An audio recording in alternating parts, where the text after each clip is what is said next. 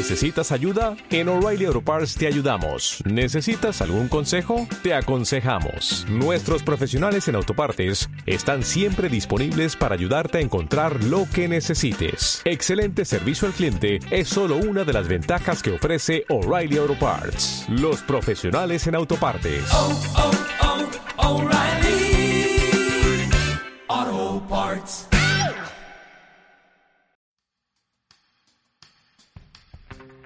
Bienvenidos, esto es Lecturista el Podcast.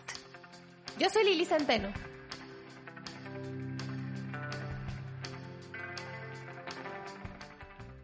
Hola, ¿cómo están? Bienvenidos al episodio número 44. El día de hoy estoy muy, muy emocionada porque por fin les voy a hablar de la conclusión del último libro de las crónicas de Deveril, que es El último secreto de los Deveril.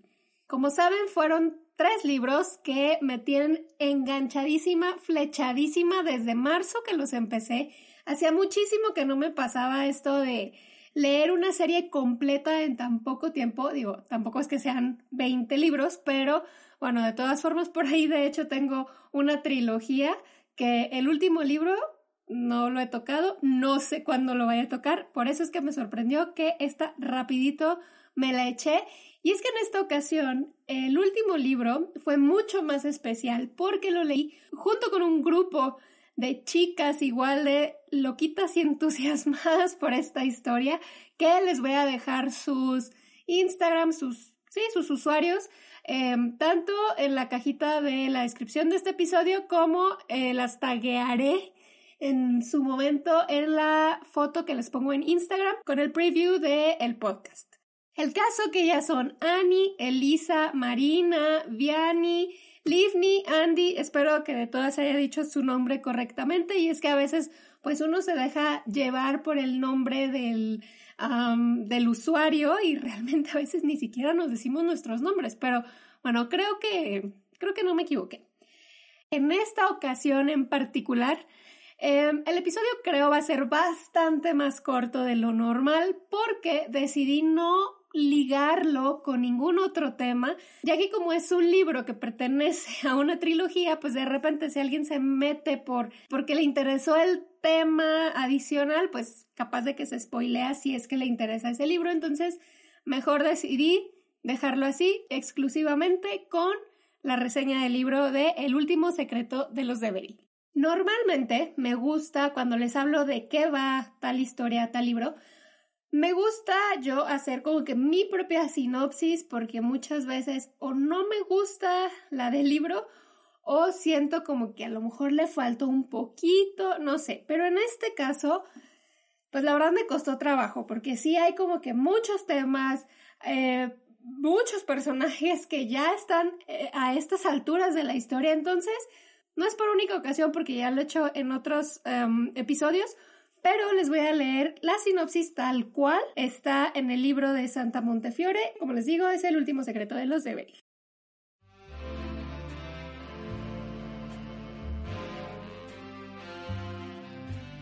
Estamos en 1939 y los nubarrones de la Segunda Guerra Mundial se ciernen sobre Europa. En Irlanda, muchas cosas han cambiado y una nueva generación de la familia Deveril se halla a punto de desplegar las alas.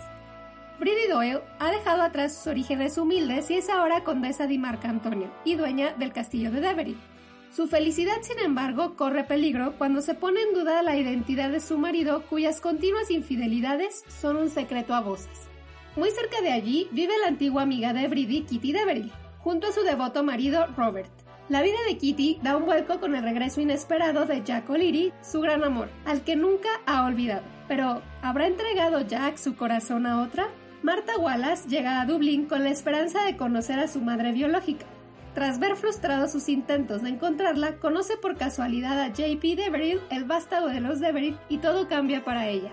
Vidas que se entrelazan y secretos desvelados, la cautivadora historia de la familia Deveril alcanza así su dramático y emocionante desenlace. Está de más decirles que evidentemente este episodio contendrá spoilers. Em, no spoilers como para echarles a perder este libro, o sea, la, tercera parte, sino referentes a los libros anteriores, a las cosas que ya pasaron en el eh, Canciones de Amor y Guerra y Las hijas del Castillo de Bell. Con el regreso de todos a Valina Kelly, el drama obviamente no se hace esperar.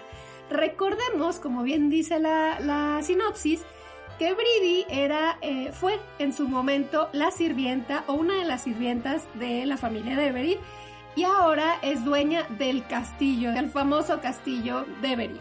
También recordemos que en los libros anteriores Bridi se volvió estúpidamente millonaria y ahora está casada con el conde de Marcantonio, quien se encargó de realizar eh, o de finiquitar la compra del castillo y entonces él viaja mucho antes que Bridi a Irlanda pero en ese periodo, pues él ya se conoció todas y cada una, bueno, quizás está exagerando, pero casi todas y cada una de las camas de muchas mujeres en, en Balina Kelly. También Jack regresa ahora casado y con tres hijos después de haber pasado una temporada escondido en Argentina huyendo de la mafia de Nueva York. Cuando regresa Valina Kelly lo hace para retomar su puesto como veterinario del pueblo y tratar de llevar una vida mucho más tranquila. Mientras tanto, Kitty, a quien le ha costado muchísimo, parece que finalmente empieza a hacer las paces con este, con este destino que ella eligió. Pero pues llega Jack, pero entonces, ¿qué sucederá ahí? Abrirlo a nuestros personajes que ya conocíamos o que veníamos conociendo en los libros anteriores, le agregamos una nueva generación. Los hijos y sobrinos que en esta ocasión tendrán mucho más protagonismo. En el libro anterior terminamos con el accidental reencuentro de JP y Marta en Dublín. Aquí va el spoiler, pues son hermanos, ¿no? Lo sabemos que son los hijos de Brady, el JP lo rescata Michael y a Marta, pues de alguna manera la venden a una pareja en Nueva York. Pero ella va a buscar a su madre biológica porque pasan un montón de cosas y decide que, bueno, no decide, sino que se da cuenta que toda su historia o sus antepasados están en Dublín, o más bien en Irlanda. Entonces se va para allá y en Dublín, casualmente, porque JP no vive en Dublín, pero se topa con él. Desde ese momento, que es así, página 1, empieza el sufrimiento, porque no saben cómo padecí los giros que empieza a dar esta historia en particular. Cuando les hablé del libro anterior, yo les comentaba que me pareció un poco lento y muchísimo más la primera parte, pero pues sí, en general fue más lento que el primero, sobre todo porque era muy redundante, o sea, al estarnos dando como que el resumen de los acontecimientos de canciones de amor y guerra, pues como que se estaba repitiendo mucho y es como que si estuviera volviendo a leer el primer libro.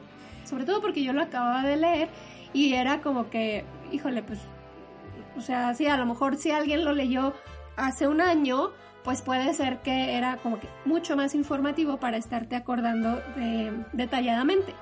En mi caso, pues sí, esa parte me aburrió. Pero en, este en esta tercera parte, por un lado, creo que engancha mucho más rápido que sí hay una especie de resumen, hay una especie de recorrido por el libro anterior, pero lo sentí más breve y mejor enlazado con los sucesos nuevos o con lo que va aconteciendo en la historia. Otra de las cosas que me gustó también es que recupera todas las bellísimas descripciones de Irlanda que a mí me enamoraron en el primer libro y que regresó este Me quiero ir a Irlanda. O sea, de, de las cosas tan bonitas y tan descriptivas que se dicen de este país. Retomamos a todos los personajes, obviamente pues hay unos que ya están súper viejitos, como son las Arbolillo y él es el papá de Grace, pero, eh, bueno, digo, obviamente todos envejecen, pero unas ya están más que otras. Los personajes que nos han acompañado por estos libros han madurado, han envejecido, vivieron revueltas, crisis económicas, una guerra, traiciones, desamores. Y en este libro están ante la inminente llegada de la Segunda Guerra Mundial. Como saben, es uno de los temas que en los libros me llama mucho la atención y que casi siempre, pues como que en el tema histórico, no sé si es porque hay demasiada oferta, pero como que sí me llama mucho la atención conocer sobre este tema o sobre este periodo de la historia.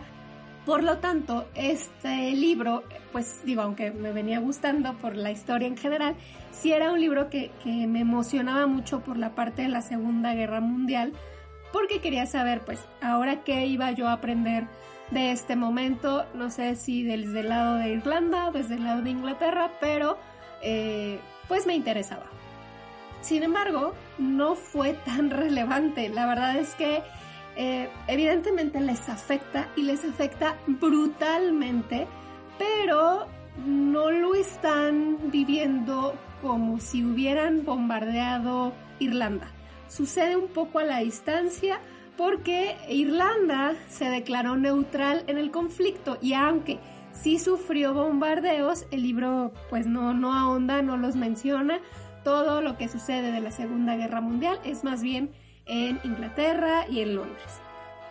Esta parte de la historia la vivimos a través de JP, Harry y Boise, que dejan su país para participar en el conflicto desde posiciones muy distintas, porque eh, bueno, JP sí se alista al ejército, pero eh, Boise y Harry ya por su edad y porque ya participaron en una guerra, pues ya como que los ponen en cosas más de oficina. Importantes, pero ya de oficina. A través de estos personajes es que vivimos o experimentamos el famoso y terrible Blitz, que fue un periodo de bombardeos sistemáticos de Alemania a varias ciudades de Inglaterra en un periodo aproximado de ocho meses, en donde se lanzaban miles de bombas en, unas horas. Pero como les digo, eh, la guerra no se vive como un episodio pues tan central. Es más bien, sí, un suceso que, que afecta la vida de los personajes, pero no va más allá, no profundiza, no se desarrolla toda la novela ahí. La famosa maldición de los Deveril evidentemente no podía faltar. Si no se acuerdan de la maldición, yo creo que si ya llegaron a este libro es porque se la saben de memoria. Eh, Maggie O'Leary maldijo a Lord Barton Deveril porque le quitó sus tierras en Irlanda. Se apropió de sus tierras porque el rey Carlos, no me acuerdo cuál, pues se las entregó gracias a su lealtad a la corona. Entonces Maggie lo maldice. Y en el segundo libro conocemos un poco de esta maldición y de lo que sucede con la relación de Barton y Maggie desde el punto de vista de Barton. En esta ocasión la vamos a conocer desde el punto de vista de Maggie. ¿Cómo es que se fueron desarrollando los, acontecimientos? ¿Por qué se le dieron tanta importancia a las palabras de Maggie? Y eh, por fin conoceremos el secreto que por siglos y siglos ha guardado el primer Lord Everett, o sea, Barton, que eh, después de la muerte no lo ha dejado descansar en paz.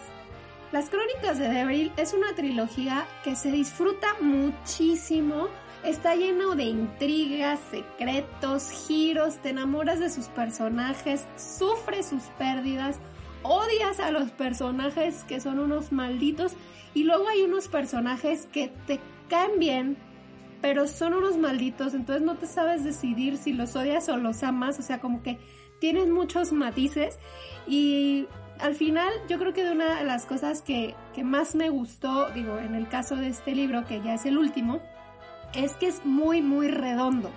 Cada personaje tuvo su cierre. En algunos casos no fue el cierre perfecto, sí fue como que muy sencillo, eh, a veces imperceptible, en otros casos fue muy, muy frustrante porque eran personajes como ah, que les querías torcer el cuello y desaparecieron súper, súper fácil. Pero hubo otros personajes que tuvieron, sobre todo como los personajes principales que han estado desde el primer libro, sí creo que tuvieron cierres muy buenos, emotivos y creo yo que bastante justos. No puedo decir que el final sea muy realista porque recordemos que es una historia que involucra fantasmas. Pero digamos que haciendo un poco de lado este hecho, me gustó mucho porque no es el clásico final de y todos vivieron felices para siempre. O sí, depende del cristal con que se mire. Este libro yo me había prometido a mí misma llevármelo con calma, disfrutarlo más porque era el último. Ya no iba a haber más Deveril para mí por un buen rato, al menos hasta que algún día se me antojara releerlo, pero evidentemente eso no va a ser muy pronto. Lo que sí es que me pasaron dos cosas. El primero es que como yo les decía al inicio, me comprometí a leerlo con las chicas de Bookstagram y bueno, ellas iban un poco adelantadas que yo. Cuando me invitaron al club de lectura, pues ellas ya tenían el libro y yo apenas lo iba a comprar. Por el tema del COVID, saben que los envíos se atrasaron un montón. Entonces pues ya decía, no, ya valí. No lo voy a alcanzar a leer junto con ellas. Pero dije, bueno, no importa. Lo comento al final, nadie iba a espolear nada. Afortunadamente mi libro llegó súper, súper rápido. O sea, no me esperaba que fuera a llegar tan rápido. Y más o menos ellas iban adelantadas como por unos cuatro, cinco días quizá. Y dije, ah, no importa. La verdad es de que sí, con todas las intenciones de llevármela tranquila, pues no pude. Fue una lectura con la que nuevamente fue imposible parar. Tenía que obligarme a dejar el libro a de ya vete a dormir o ponte a hacer la comida, o ponte a hacer tus quehaceres diarios, porque estaba yo bien, bien enganchada. Y sí, la lectura es súper em, rápida y muy entretenida. Este último libro se parece mucho más al primero, Canciones de Amor y Guerra, en el ritmo de la novela, en los giros, en que tiene como mucho más, o yo lo sentí con mucho más contexto histórico. Es una trilogía que sin duda los fans de autoras como Kate Morton, em, Diana Gabaldón de Outlander, Anne Jacobs de La Villa de las Telas, fanáticos de las novelas históricas o de amores épicos, agreguen esta trilogía de las crónicas de Deveril a su interminable lista de por leer porque les va a encantar. Al tercer libro de las crónicas de Deveril, que es El último secreto de los Deveril, yo le di 4.5 estrellas. A la trilogía en general creo que me quedaría con la misma calificación, 4.5 y definitivamente se va a una de mis trilogías de sagas familiares, porque ya saben que uno lo divide todo, se va definitivamente a los favoritos. En el grupo en el que yo lo estaba leyendo, donde estábamos compartiendo esta lectura en términos generales les encantó a todas, obviamente a unas más, a otras menos, algunos detalles no fue del agrado de todas, pero en general creo que todas disfrutamos muchísimo esta lectura y si se pasan a sus Instagrams se van a dar cuenta que todo el mundo le echó flores a esta trilogía.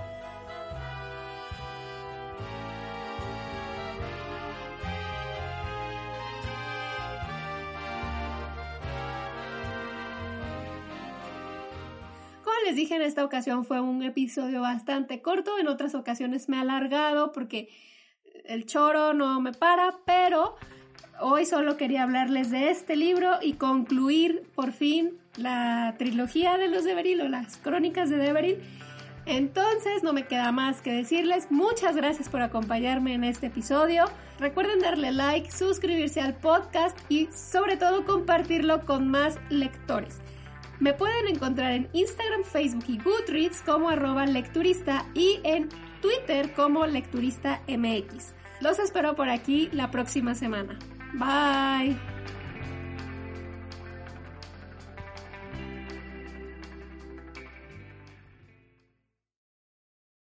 As a new Western Union customer, you can enjoy a $0 transfer fee on your first international online money transfer. Send money to your family and friends back home the fast, easy, and reliable way. Visit westernunion.com or download our app today to get started, and your first transfer fee is on us. FX gains apply, not available for credit cards and transfers to Cuba. Services offered by Western Union Financial Services Inc. and MLS 906983 or Western Union International Services LLC and MLS 906985.